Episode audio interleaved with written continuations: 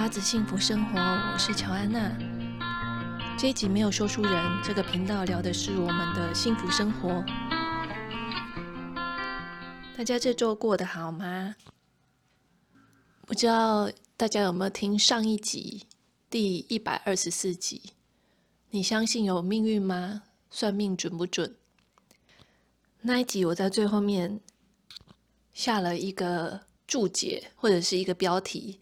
叫做成为自由人。我对这个自由的概念一直都很有兴趣。一开始在学习瑜伽的时候，我记得有一个老师问现场的学生说：“大家学瑜伽是什么原因？”然后他就列了一些原因，说：“你们应该都是不出这些原因吧？”那是我那时候心里在呐喊说：“我的原因。”其实是想要获得自由。那我觉得学习庄子也是想要去了解他所谓的逍遥游的境界到底是什么？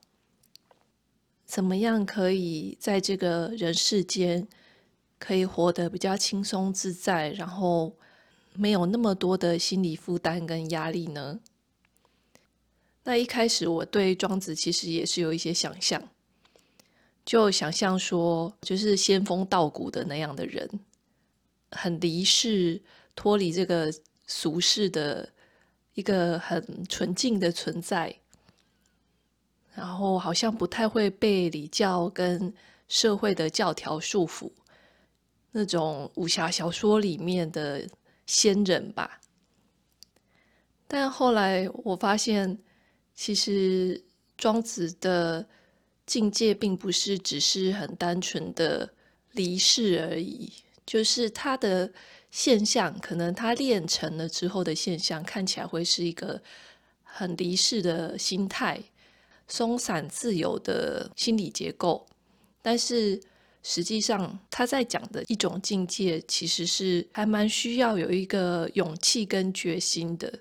我记得好像在一本书上面读过，一个解脱的状态，它需要的是你有很大的勇气去往内看，看见你所有的黑暗跟情绪，那些你不愿意去面对的那些。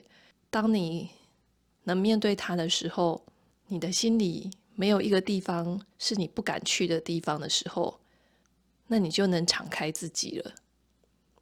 我觉得其实就是。跟庄子在讲的是一样的事情，就是当你一直往内看，然后愿意去面对那些不舒服的情绪、不舒服的念头，或者是那些冲突、愤怒、愧疚，就你愿意去面对他们的时候，你才会找到自由。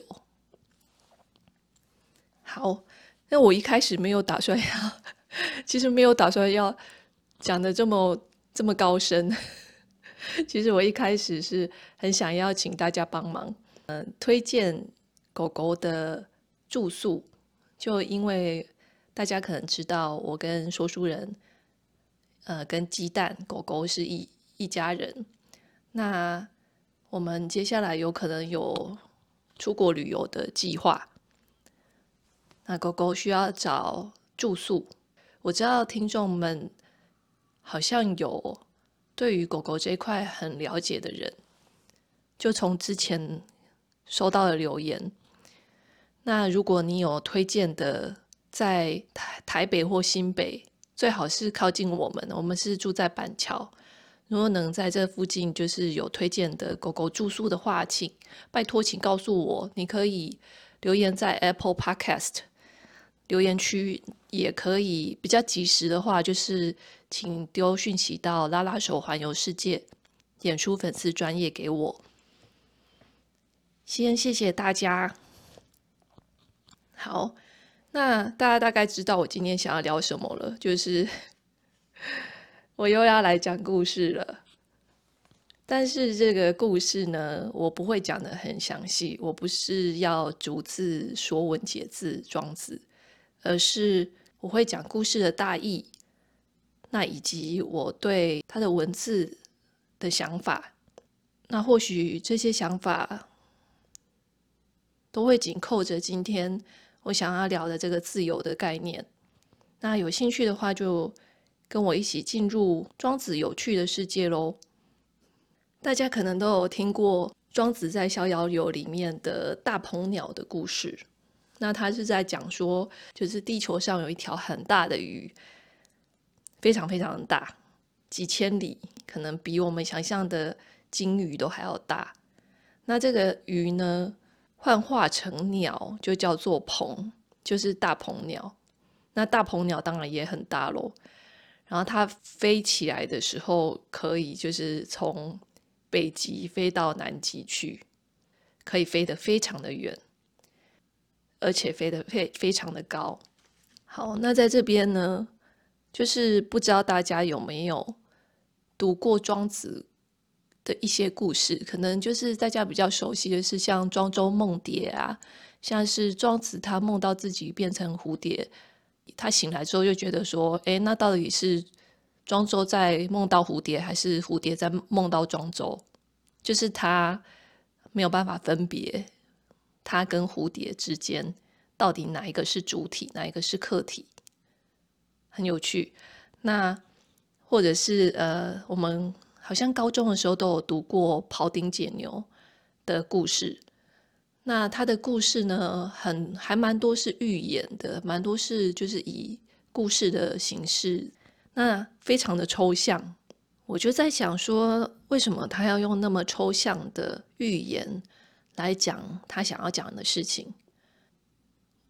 我猜想他是因为抽象的东西才比较容易逃脱小我跟头脑的对峙跟控制。因为我不知道大家有没有这个经验。有时候在听别人讲话的时候，我们其实没在听别人讲话。就别人讲了什么，然后我听到之后，可能我会觉得说：“诶，他讲的好奇怪哦。”或是我很确定他讲的是错的，或者是我觉得他讲的是对的。总之，不管对方讲了什么，我们就会进入一个分析啊，然后思考，然后可能这。呃，想要反驳，但是又不知道该不该反驳，那呈现一个脑子很忙的状态。那此时我们其实真的是很难真的听得懂对方想要传达的意思。所以庄子想要避免的就是这个状态，就是如果他把一个大白话就是直接讲出来，就绝对在他那个时代很会讲话的人很多，就是。像是他的故事里面常常出现的惠子，也是一个很爱读哲学的人。当然，孔子也很会讲话嘛。那个时代就是大家都很很想要展现自己的智慧啊、聪慧，然后可以辅佐明君，这样一个大家都很想红的状态。好，其实这样想起来，好像战国时期跟我们也差不多嘛，就是。我们现在也是百家争鸣，大家都很想要，大家都很想要被听见，跟很想要红。那所以他如果用大白话来讲的话，我们马上就会有反驳，头脑马上就会觉得说我不接受他讲的，或者是呃，我觉得怎么样才是对的。那反而是用抽象的寓言的时候，我们比较会去。就是脑袋充满问号的时候，你知道有一个梗图什么？脑袋空转中，他就是我觉得他讲这些故事，就是要我们呈现一个脑袋空转中，请稍后的状态。因为只有在空转中，然后你分不清楚东南西北，然后分不清楚他要讲的到底是什么的时候，我们反而是比较容易。敞开心胸去感觉，因为当你脑袋宕机的时候，其他的智慧就会启动。那你也可以想象的是潜意识，或者是呃身体的智慧，或者是高我的智慧。总之，这些都需要在头脑比较安静的时候才容易浮现出来。那头脑很坚硬的时候，头脑很大声的时候，其实是听不见什么其他的东西的。所以，我们可以来想一想，庄子他在讲的大鹏鸟到底是什么样的境界跟状态？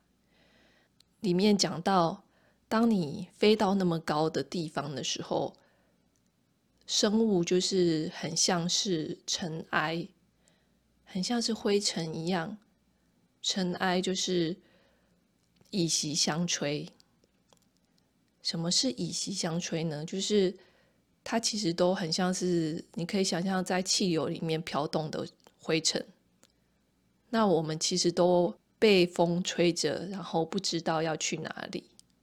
如果以我们的视角去看小细菌，我们可能也会觉得说：“哎，这些细菌这么多，然后数量这么大，那它，我们会觉得它没有思考的能力。”然后它的存在仿佛是，就是对我来说无关痛痒的存在。那你也可以想象，对于大鹏鸟的境界来说，我们人类的活动，或者是甚至这个地球的所有的存在，都很像是灰尘而已。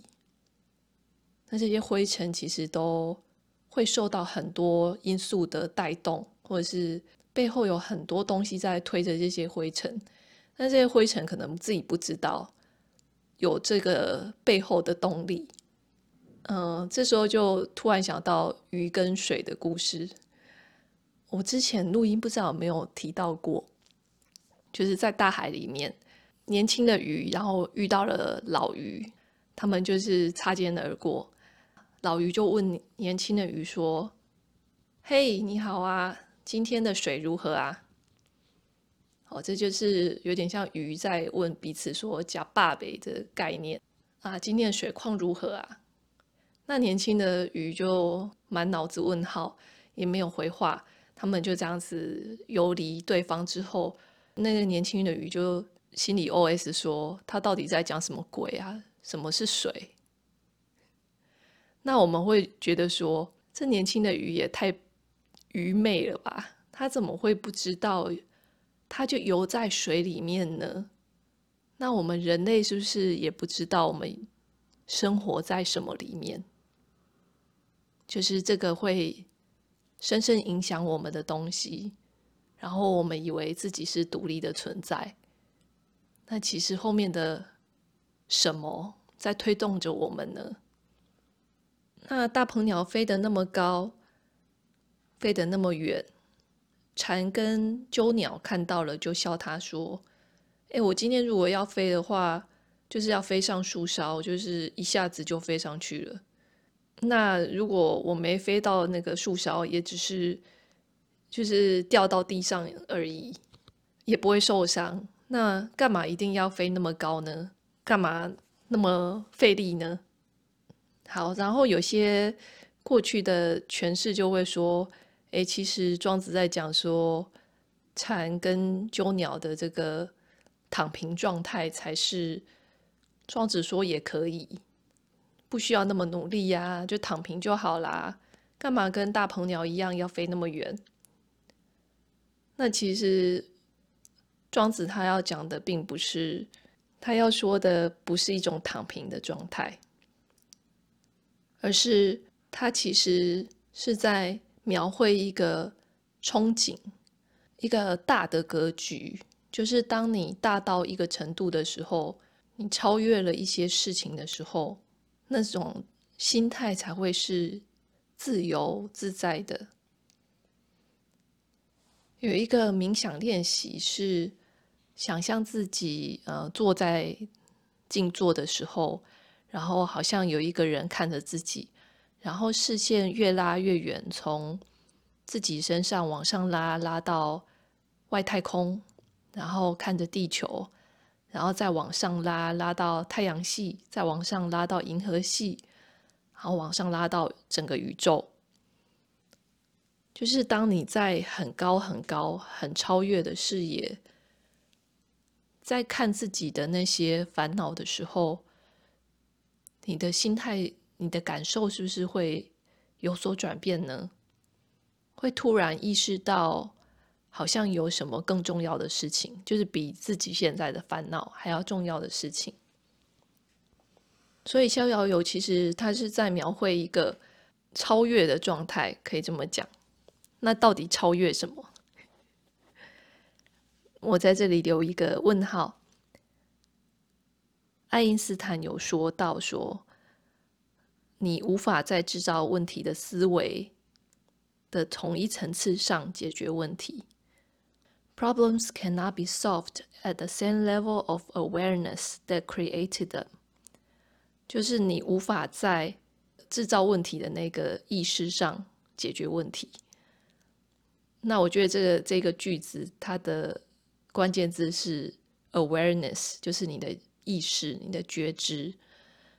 就像刚才说的，这个越拉越高的视野，当你的意识能跳脱你的问题的那个层次的意识的时候，哎，这很像绕口令，哎，就是 很像绕口令，就是你的意识必须往上提升，脱离了在那个问题的层次的意识，你才有可能找到解方。所以，我们通常是不是常常，比如说，啊，我们都会用二元对峙的方式想要解决问题。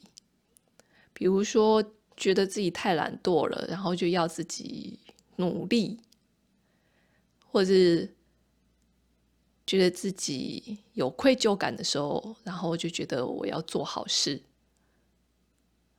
就是我们通常都会在二元的选择。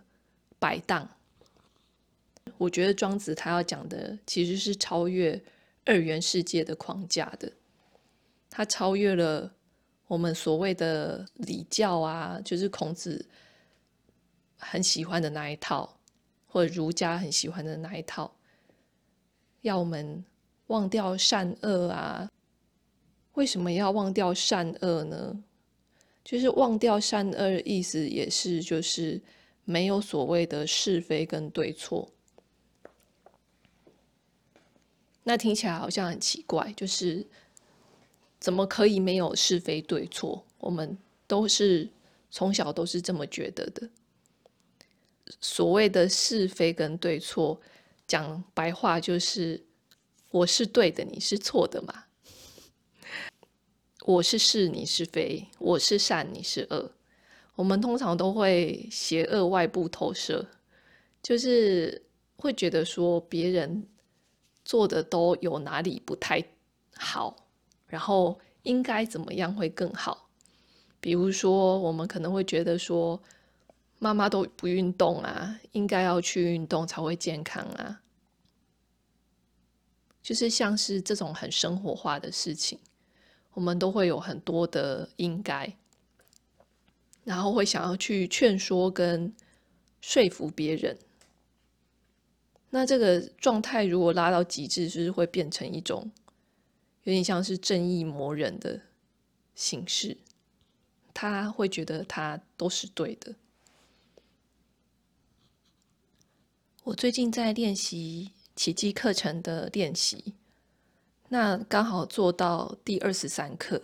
就还蛮巧的，就在我准备想要讲这一集的时候，就这个练习的主题是：只要放下攻击的念头，我就能超脱眼前的世界。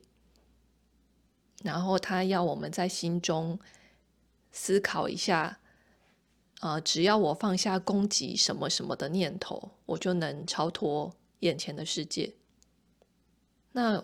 我们或许会觉得说，我并没有攻击性啊，就是我是个一个这么好的人，我怎么会有攻击性呢？可是其实这个攻击，你可以想的是批评，就是所谓的 judgment，就是当你下了评断的时候，其实就是一种，其实就是一种攻击，因为你相信你的价值观跟你的视野是对的，而你所评断的那个东西，就是有 something wrong。那举一个例子来说，就是因为我就是在练习啊，我就在练习，呃，只要放下攻击什么的念头，我就能超脱眼前的世界。那我第一个想到的就是，只要放下攻击说书人的念头，我就能超脱眼前的世界。那我哪里攻击他了呢？就是在帮鸡蛋找保姆这件事情。呃，一开始我有主意，就是希望是呃某一个动物训练师他来当，就是找他来帮忙。但那个动物训练师的价格非常贵。说书人就，呃，一听到那个价格，他就有点抓狂。他觉得这太贵了，这样不可能。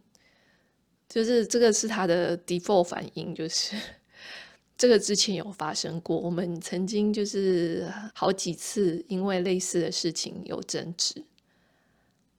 那我的攻击的念头是什么？我的攻击的念头那时候就会想说，你去。看心理咨商是一个小时，也不就是鸡蛋安亲一整天的费用吗？那这样子，这样子有很夸张吗？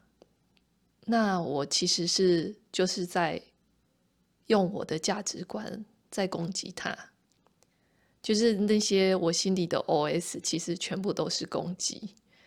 我想要证明说我的才是对的，然后你的想法是错的。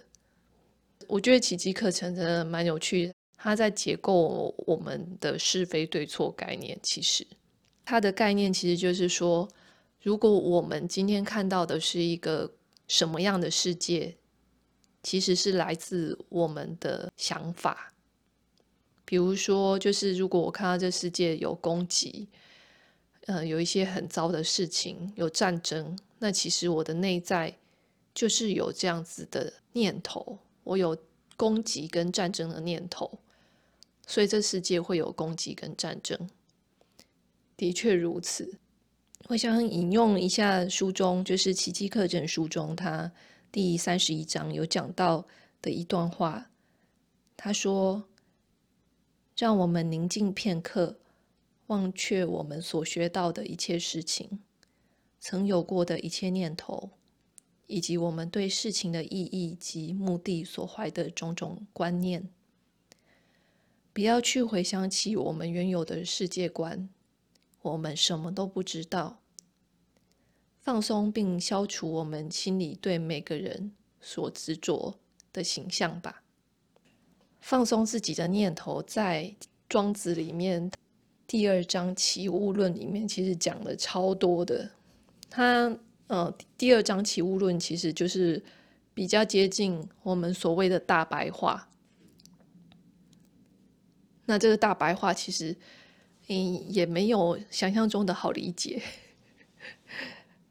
我这边想要讲的是他说的“道亏爱成”的概念，就是道亏损了，所以才会有爱。那前面有一个前提，就是是非。就是当这个世界有了是非，我们就远离了道。那道很远的时候呢，才会有所谓的爱。我的理解是，当我们困在这个二元世界的是非的视角的时候，是非就是一种批评跟评断。那我们当然离所谓的道，或者合一，或者是神，或者是。本觉很远，那我们离道很远的时候，离那个合一状态很远的时候，才会追求一种想要爱人跟被爱的执着。所以庄子他认为的道这种合一的状态，其实是跟我们人世间的爱是距离非常非常的远的。就我记得有一本书有说过。他说：“我们以为的爱并不是爱，身心灵的书。那书名我要再找一下。就我们所谓的爱，其实讲白了一点，就是一种控制跟执着。我们希望对方是我们想象的那个样子。那如果对方不合我们的意的时候，比如说像说书人跟我呛虾的时候，当他不合我的意的时候。”我是不是还是爱着他的呢？庄子说：“呃，在大众诗篇有另外一个故事，他就是在讲“相濡以沫，不如相忘于江湖”这个我们很熟的句子。他在讲说，两条鱼就是呃离开了大海之后，在陆地搁浅。那搁浅了之后，因为都快要渴死了，就非常的痛苦。那此时我们看着彼此很，哦，好惨哦，好可怜哦，然后就想要救彼救救一下对方。那这时候我们因为自己也是搁浅的鱼嘛，我们也没有什么能够去。救对方的就只好对着对方吐口水，就呸呸呸，就是呸口水吐到你脸上，就哎不要死啊！就一点点水分你，然后不要死。我们离开了那个神或合一的状态的时候，其实就像是搁浅的鱼，非常的痛苦。那所谓的爱呢，就是我们。吐在对方的口水，不知道这样子比喻会不会很激进？但是我觉得他在讲的是这个，就是明明有一个大海，可以让我们彼此悠游自在的活在里面，那甚至我们也不用相遇，就各自都过得很好，那也没有所谓的爱。可是，当我们遇见了彼此之后，却妄想可以用爱来滋养对方，那就是像是吐口水在对方脸上，然后连其实我们自身也不保，我们也活在痛苦中，活在挣扎中，然后妄想用我们的爱去拯救对方。他在这个相濡以沫。不知相忘于江湖后面呢，他其实还有两句话：与其欲摇而非结也，不如两忘而化其道。他在讲说，你与其在那边称赞说尧是一个明君，然后夏桀是一个暴君，觉得怎么样是是，然后怎么样是非，还不如两忘，就是都忘了吧。都丢弃这些社会的价值、相对的是非概念，而化其道，就是你幻化成道，你幻幻化成那个合一的时候，当你超越了那个二元的世界的时候，你也不需要那个小情小爱，或者是是非对错。好，那你会好奇庄子所说的大海，还有逍遥的境界吗？你会想要体验看看怎么样可以这么的自由，没有任何条件的自由吗？或者如果要说爱的话，就是没有条件的爱。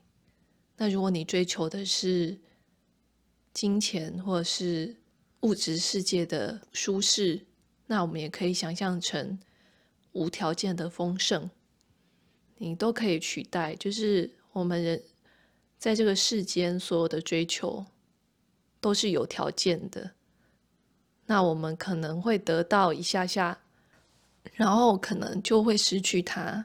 那有时候我们在得到它的时候，其实心也是很不安的，就是担心什么时候它就要不见了。那那种害怕失去也是一种痛苦，在这个有时候就是感觉哪里不对劲的这个生存模式之下，我们有没有办法找到另外的一条路？今天就聊到这边喽。如果你有任何想法的话，欢迎留言给我。你可以到拉拉手环游世界脸书粉丝专页留言给我。或者是在 Apple Podcast 留言区，我都会读哦。谢谢今天你的聆听，拜拜。